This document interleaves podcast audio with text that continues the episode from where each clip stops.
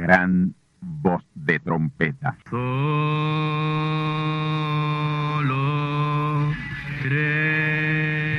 Saludos amigos y hermanos radioyentes.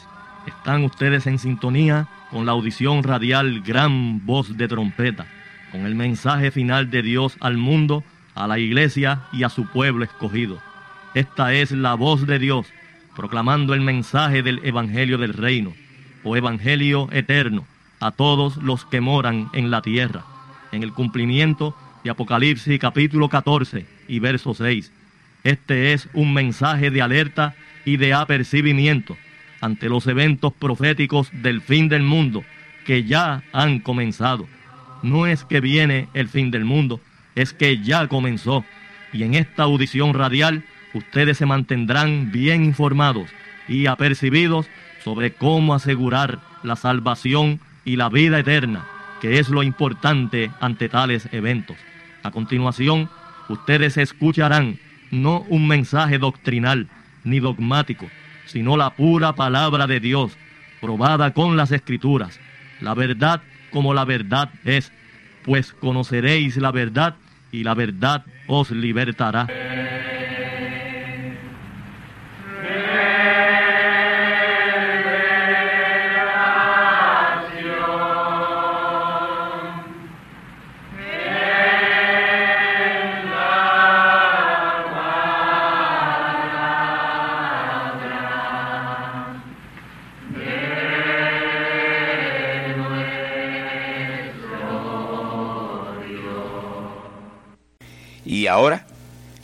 La importante conferencia profética de hoy, titulada La dragma perdida y las bodas al tercer día. Y ahora, tornaos conmigo a la palabra de Dios para el mensaje de la ocasión. San Juan, capítulo 2, versículos 1 al 10 y Lucas capítulo 15, versículos 8 al 9.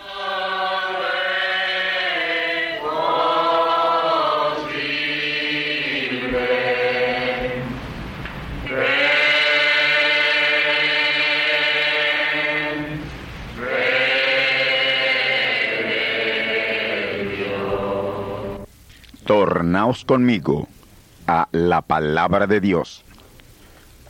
San Juan capítulo 2 versículos 1 al 6. Y al tercer día hiciéronse unas bodas en Cana de Galilea, y estaba allí la madre de Jesús, y fue también llamado Jesús y sus discípulos a las bodas.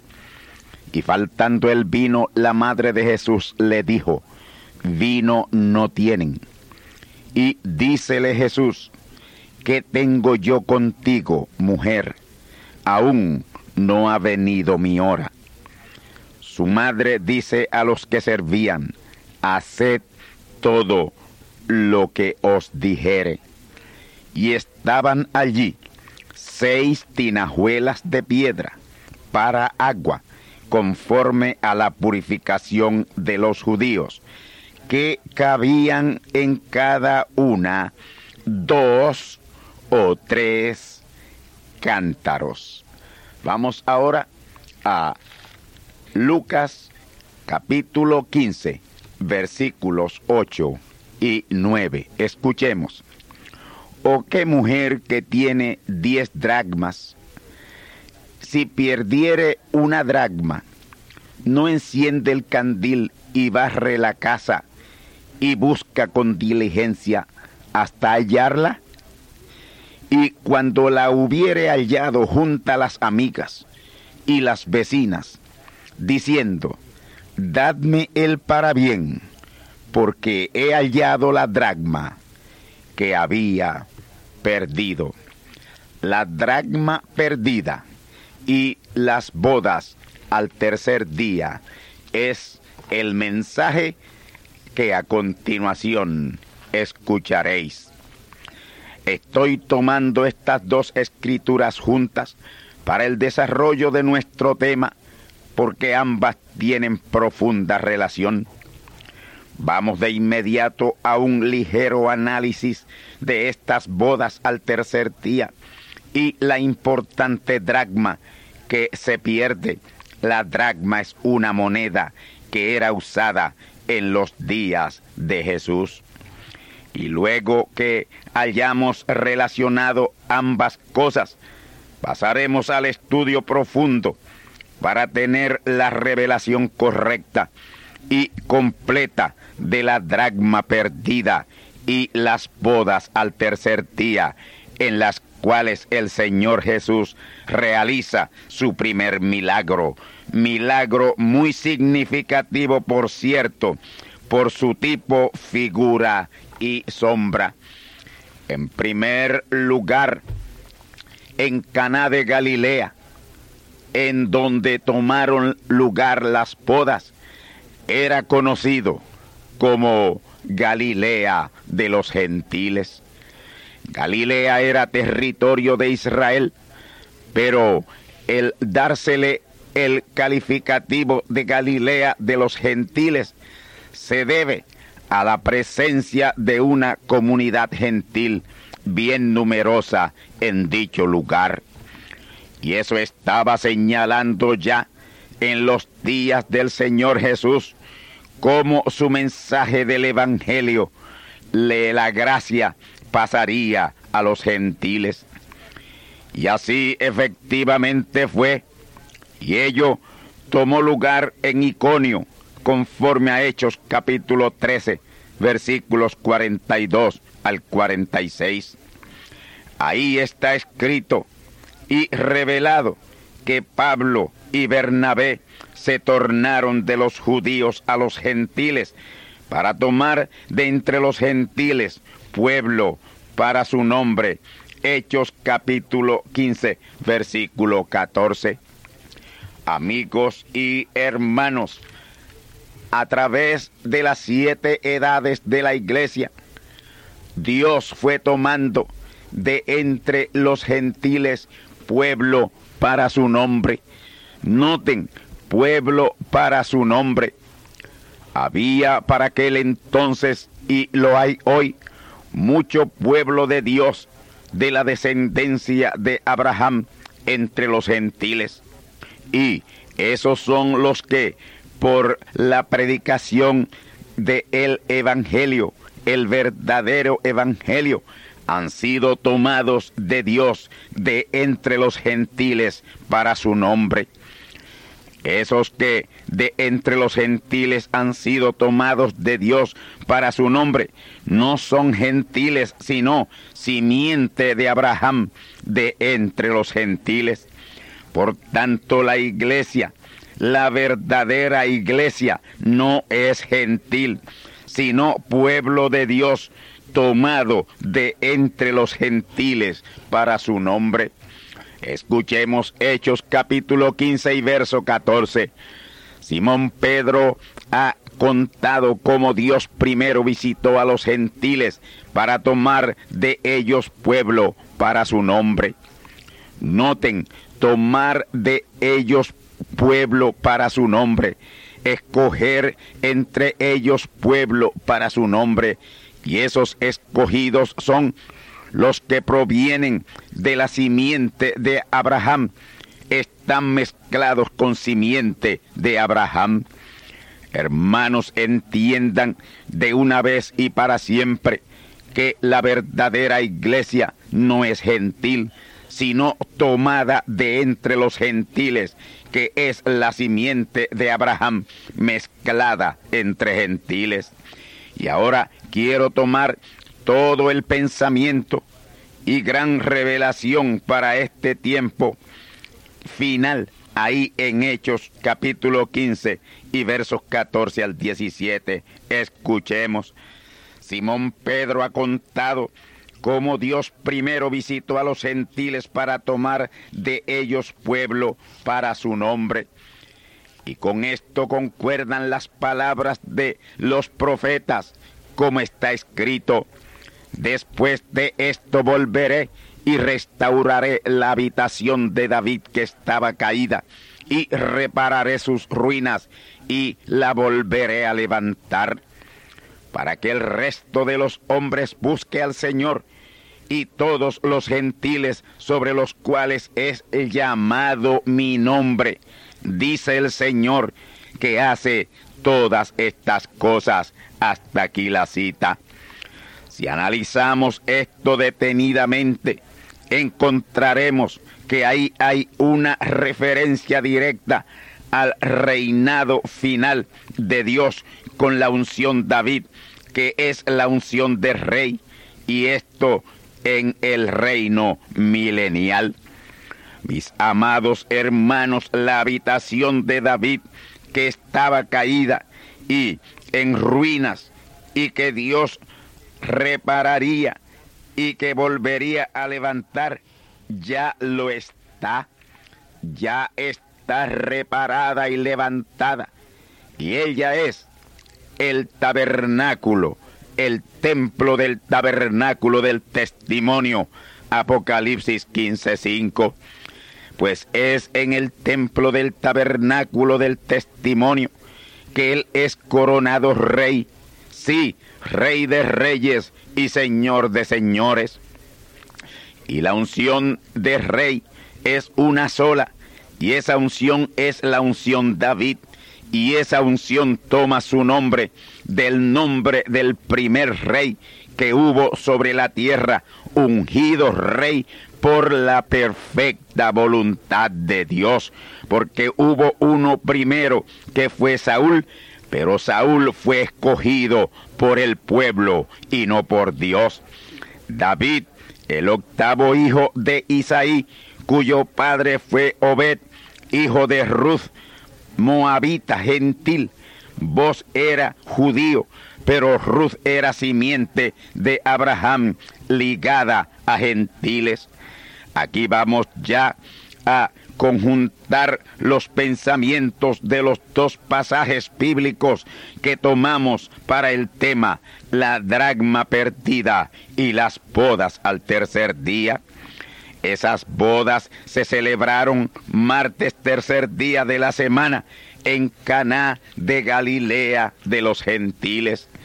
Y ese tercer día representó y señaló y tipificó este tercer día de la tercera venida de Cristo, en donde el Evangelio regresará a los judíos.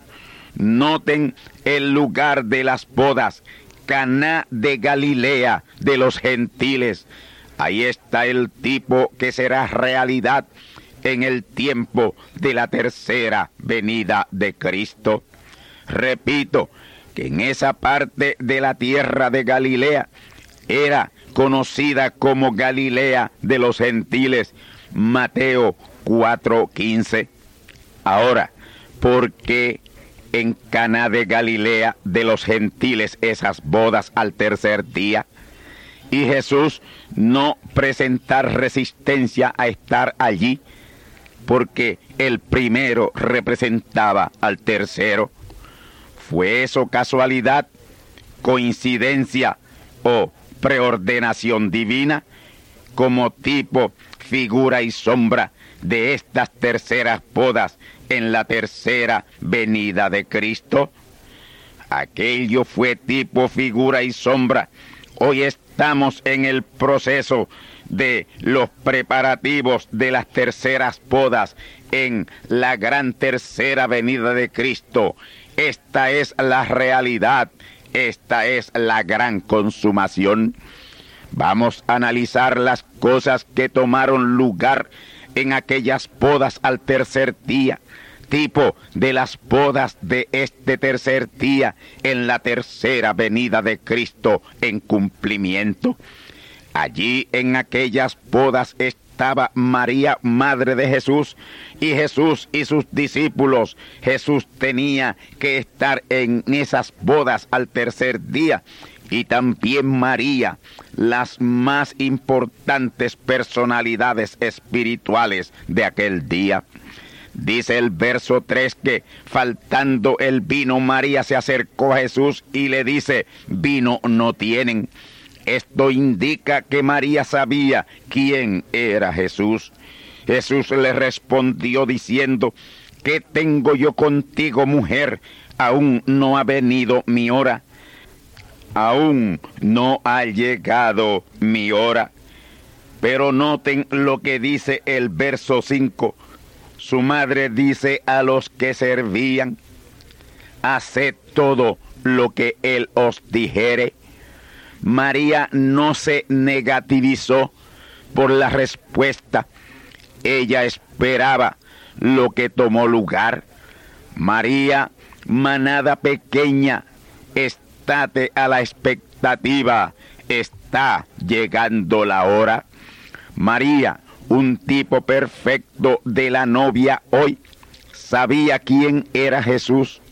Ella esperaba que en aquellas bodas Jesús hiciera milagro.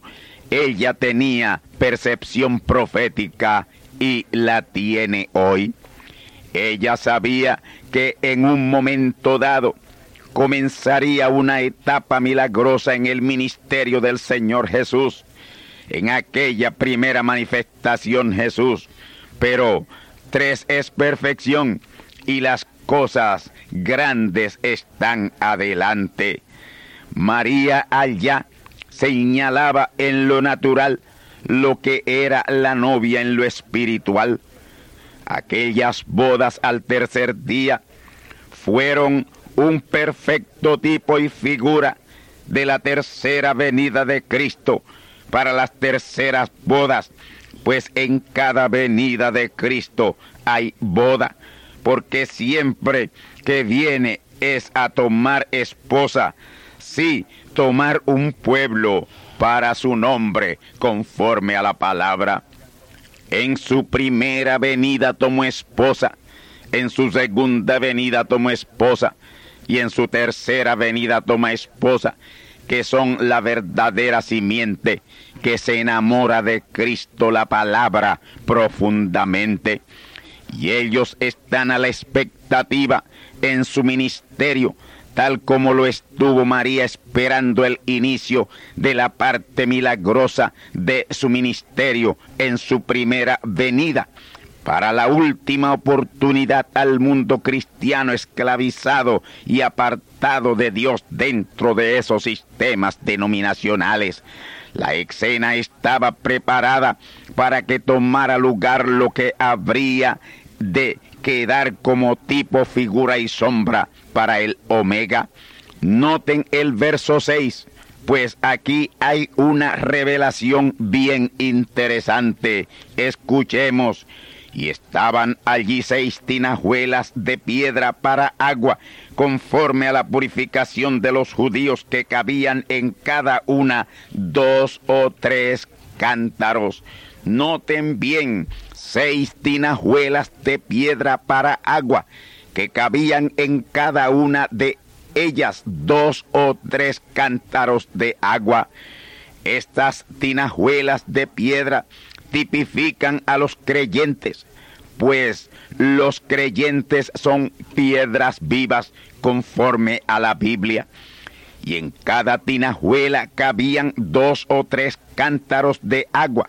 Noten bien, dos o tres cántaros de agua, en las que cabían dos, no podían recibir un tercer cántaro de agua, pues no lo podía recibir, se perdía, se desbordaba. Ahora, la tinajuela de tres cántaros recibía tres cántaros, había cabida para tres cántaros de agua, y hoy hay creyentes que solo pueden recibir dos cántaros. Ellos sí pueden recibir que Cristo viene por segunda vez, aunque en teoría, porque Él ya vino por segunda vez y no le recibieron, ni aún pueden. Así que en teoría aceptan que Cristo viene dos veces, aunque vino por segunda vez y no lo recibieron porque no vino como ellos lo tenían figurado. Sus tinajuelas estaban llenas de falsos conceptos y el agua de la palabra de la segunda venida de Cristo no le cupo, ni aún les cabe, aunque lo siguen esperando. Pero lo importante es que hubieron tinajuelas de dos cántaros que rebosaron recibiendo el agua de la palabra de la segunda venida de Cristo. Y todos ellos prácticamente han sido llamados a su descanso. Apocalipsis 14:13. Pero aún quedan vivos dos o tres de esas tinajuelas de dos cántaros.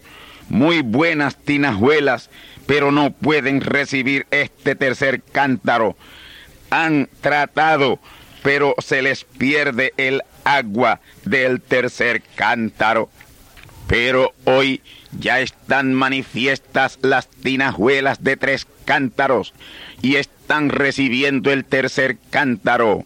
Y pronto estarán llenas y rebosando en la adopción y redención de sus cuerpos y está prácticamente en ellas toda bendición espiritual en lugares celestiales en Cristo, en esta la gloriosa dispensación del cumplimiento de los tiempos, Efesios 1.10. Y no ha sido porque lo merecíamos, siempre nos consideramos indignos de haber recibido esto tan grande que hemos recibido. Efesios 1.11 tiene la respuesta. En Él digo, en quien asimismo tuvimos suerte, habiendo sido predestinados conforme al propósito del que hace todas las cosas según el consejo de su voluntad. Oh hermanos, en aquella gran reunión que hubo entre Dios, la gran teofanía y su familia, antes de la fundación del mundo, en el infinito espacio del universo, vacío de cuerpos celestes, pero repleto de luz. Allí el Padre y su gran familia acordaron todo. Adán estaba en esa reunión y allí todos nosotros oímos al Padre decirle, Hijo, tú serás mi primer hijo que habré de poner o manifestar en la tierra, que será la parte del primer orden planetario que crearemos y habitaremos. Miró hacia Abraham aquella molécula teofánica y le dijo, tú serás el padre de la fe, haré de ti la gran nación que será en número como la arena del mar y como las estrellas del cielo.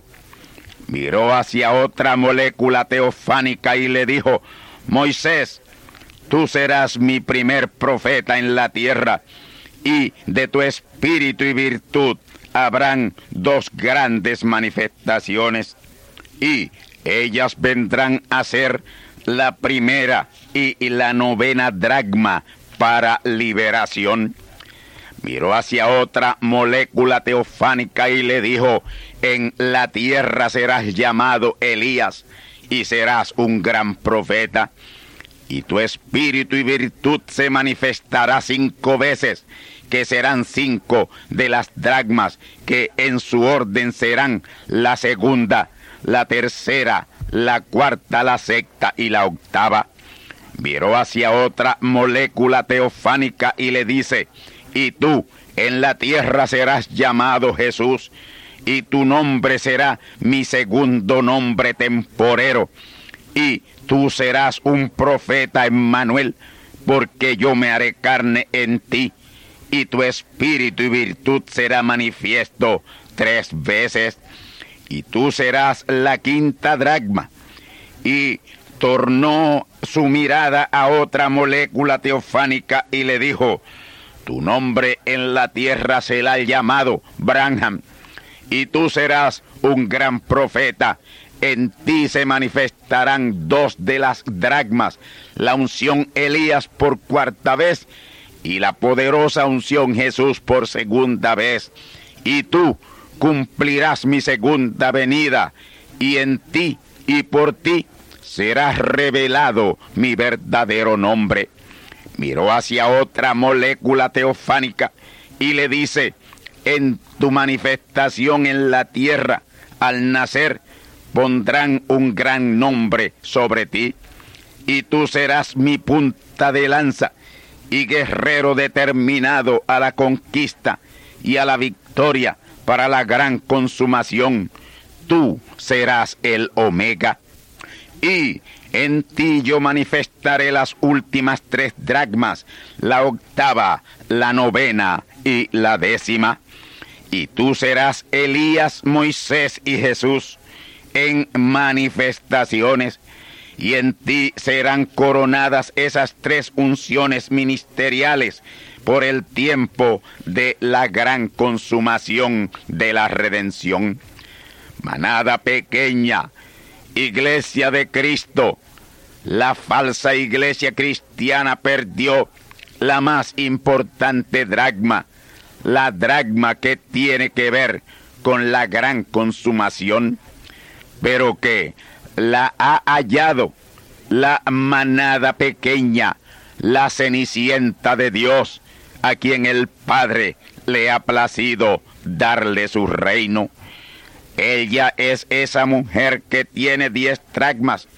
Hoy ya las tiene y no las perderá jamás. Ya a ella se le encendió el candil. Sí, está encendido el candelabro. Sí, ella barrió su casa, su vida, a la luz del candil o candelabro, y con mucha diligencia buscó y halló la dragma que había perdido. A esa mujer que es la verdadera iglesia de Cristo, para su gran recorrido hacia la eternidad, se le asignaron diez dragmas, diez manifestaciones de las unciones ministeriales. Moisés, Elías, Jesús, Dios el Padre, la gran teofanía asignó esas diez dragmas para cubrir todo el recorrido de sus tres importantes pactos o testamentos que nos conducirían a la eternidad. En el primer pacto testamento, Antiguo Testamento utilizó tres dragmas, la primera, la segunda y la tercera, Moisés, Elías y Eliseo. Para el segundo pacto o testamento, el Nuevo Testamento designó dos dragmas. Número uno, la primera unción Jesús. Número dos, la tercera unción Elías, para restaurar y precursar la primera venida de Cristo para el tercer testamento o pacto, el pacto o testamento eterno, designó tres dragmas que son la quinta unción Elías, la segunda unción Moisés y la tercera unción Jesús, las cuales estarían en el séptimo mensajero de esa pirámide de mensajeros de las unciones ministeriales.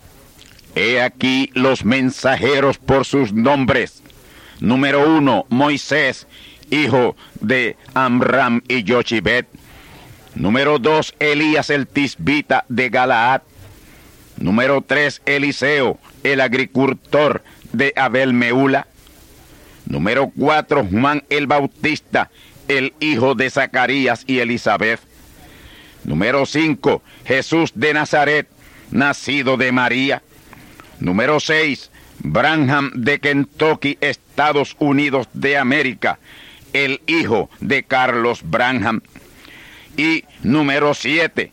El Omega de la Redención, oriundo de Boriquén, tierra del Altísimo y valiente Señor. Tres unciones ministeriales, siete mensajeros ungidos con ellas y diez manifestaciones Ahí están esos tres gloriosos números matemáticos de Dios, tres, siete y diez. En el séptimo estarán las tres unciones, Elías, Moisés y Jesús.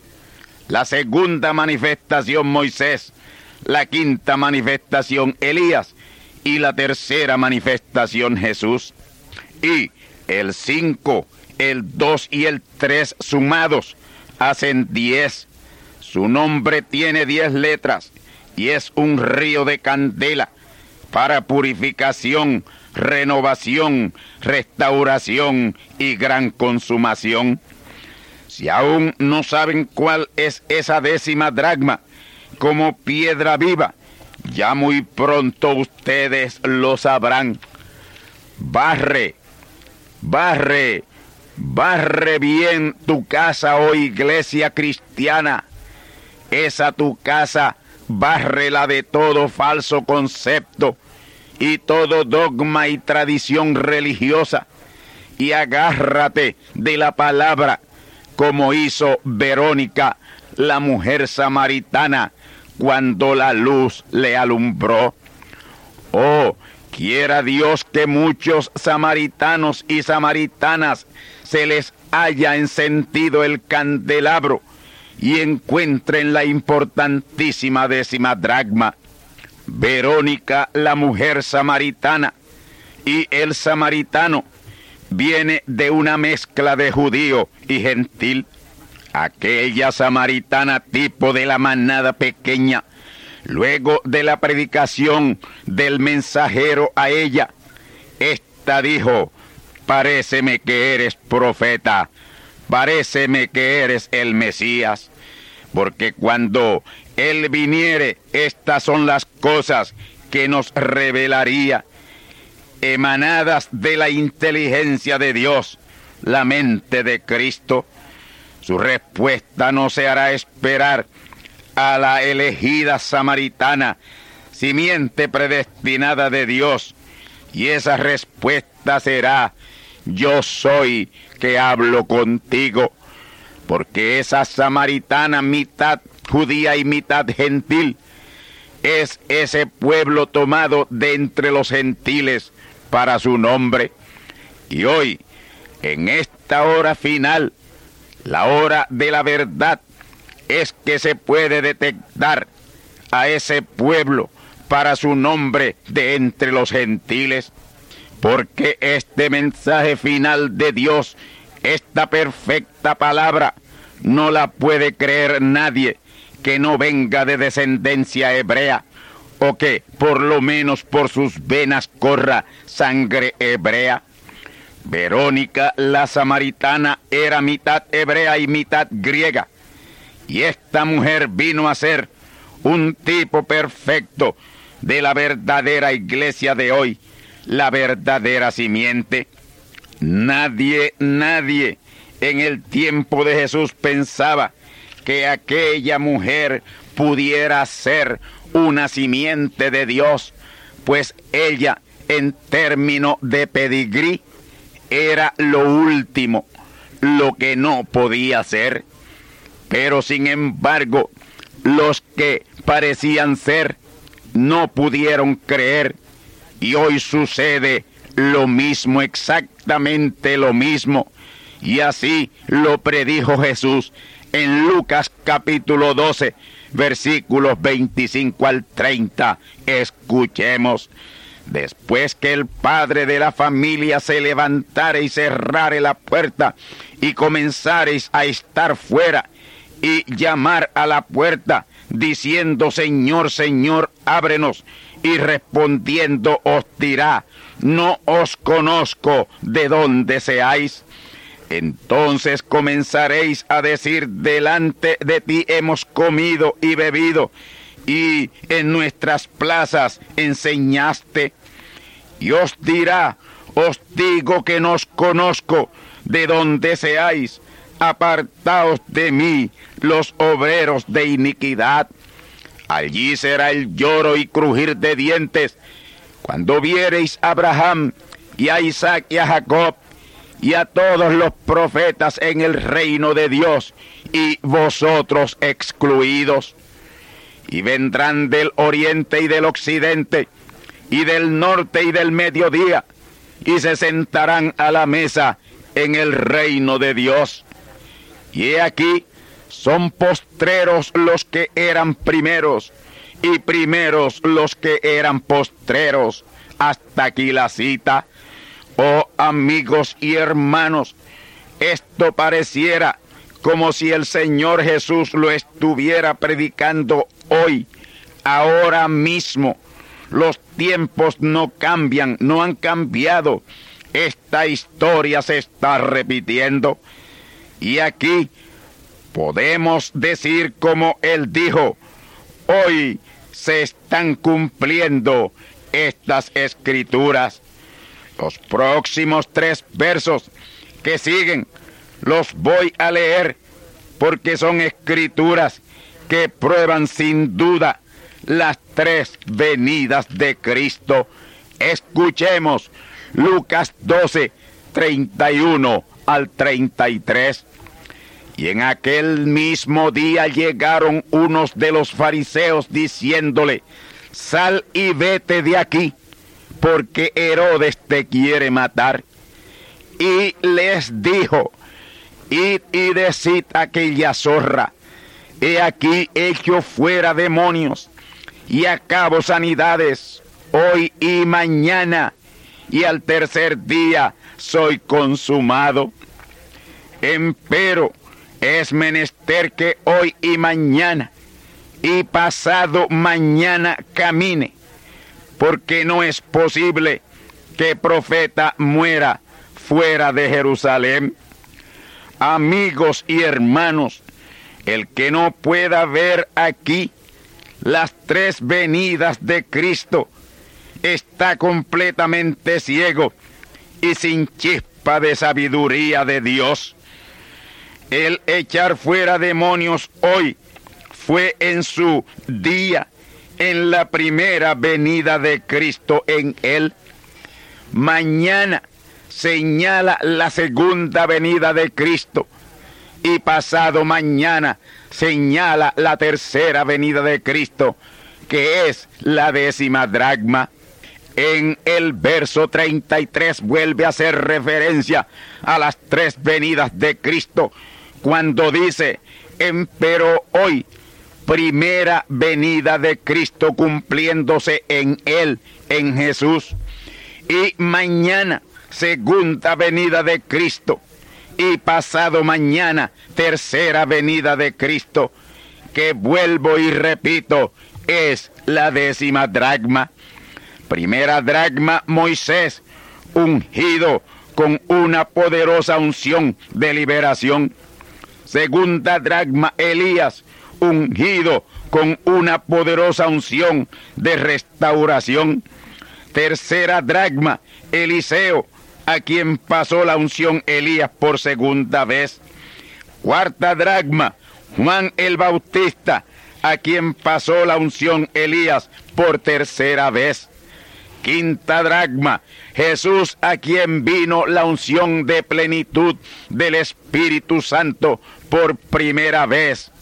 Cristo el Espíritu Santo en él en pleno. Sexta dragma, Branham, a quien vino la unción Elías por cuarta vez. Séptima dragma, la unción Jesús en Branham por segunda vez, cumpliendo la segunda venida de Cristo. Octava dragma, la quinta manifestación de la unción Elías en un profeta mensajero de este tiempo.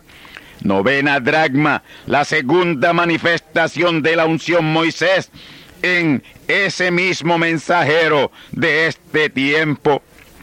Y décima dragma, la tercera manifestación de la unción Jesús para el cumplimiento de la tercera venida de Cristo en ese mismo mensajero.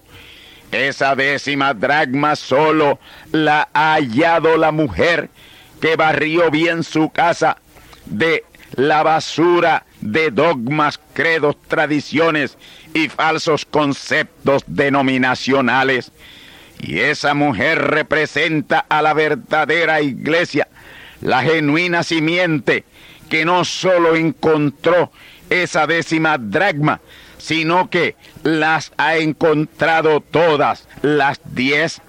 Y Él ya sabe que la unción ministerial Moisés viene dos veces, que la unción ministerial Elías viene cinco veces y que la unción ministerial Jesús viene tres veces y en tres profetas mensajeros distintos.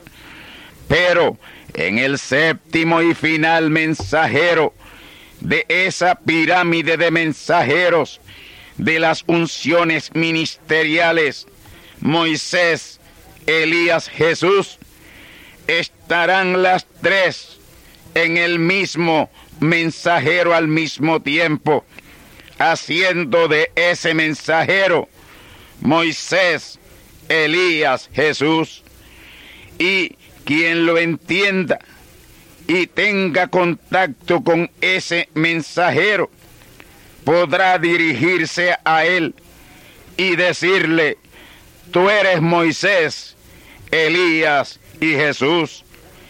Y así es que el Todopoderoso Señor cierra su gran plan y propósito redentivo, ungiendo a su final mensajero con esas tres poderosas unciones. La unción Moisés, unción de liberación, unción Elías, unción de restauración y unción de plenitud, de plenitud Jesús. Y eso lo hará un super mensajero con un super mensaje, el mensaje final de Dios a su pueblo.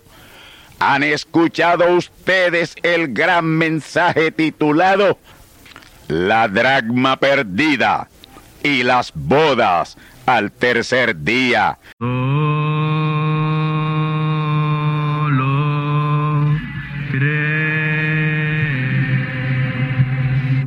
Amigos y hermanos radioyentes, han escuchado ustedes la audición radial Gran Voz de Trompeta y nuestra dirección postal es Gran Voz de Trompeta, apartado 1630, Canóbanas, Puerto Rico, 00729.